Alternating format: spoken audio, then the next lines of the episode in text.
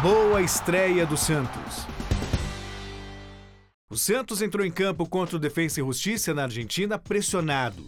A pressão maior caía sobre os ombros do treinador português Gesualdo Ferreira, que, embora líder do Grupo A do Campeonato Paulista, tem sido questionado pelo pobre futebol apresentado pelo time Santista.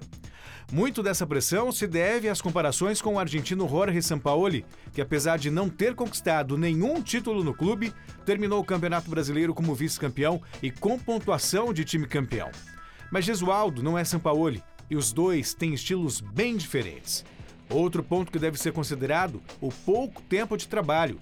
O português tem apenas nove jogos no comando da equipe, convenhamos. Cedo demais para análises mais precisas. Por isso, o bom resultado na Argentina pela estreia da Libertadores foi importantíssimo para trazer um pouco mais de tranquilidade para que Gesualdo consiga colocar em prática suas ideias e conceitos sobre futebol. Não deve ser por acaso que ele foi professor de profissionais como José Mourinho, campeão português em três oportunidades, entre outros títulos também em Portugal, Egito e Catar.